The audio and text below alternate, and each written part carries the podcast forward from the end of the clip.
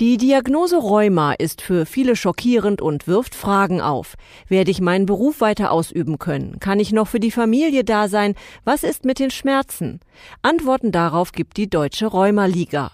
Zum Weltrheumatag 2021 ermutigt sie die Betroffenen dazu, ihr Rheuma selbst zu managen. Das heißt zum Beispiel, sich informieren, sich bewegen und den Austausch mit anderen Betroffenen in Selbsthilfegruppen suchen. Mit diesen und vielen anderen Tipps kann der Krankheitsverlauf nachhaltig verbessert werden.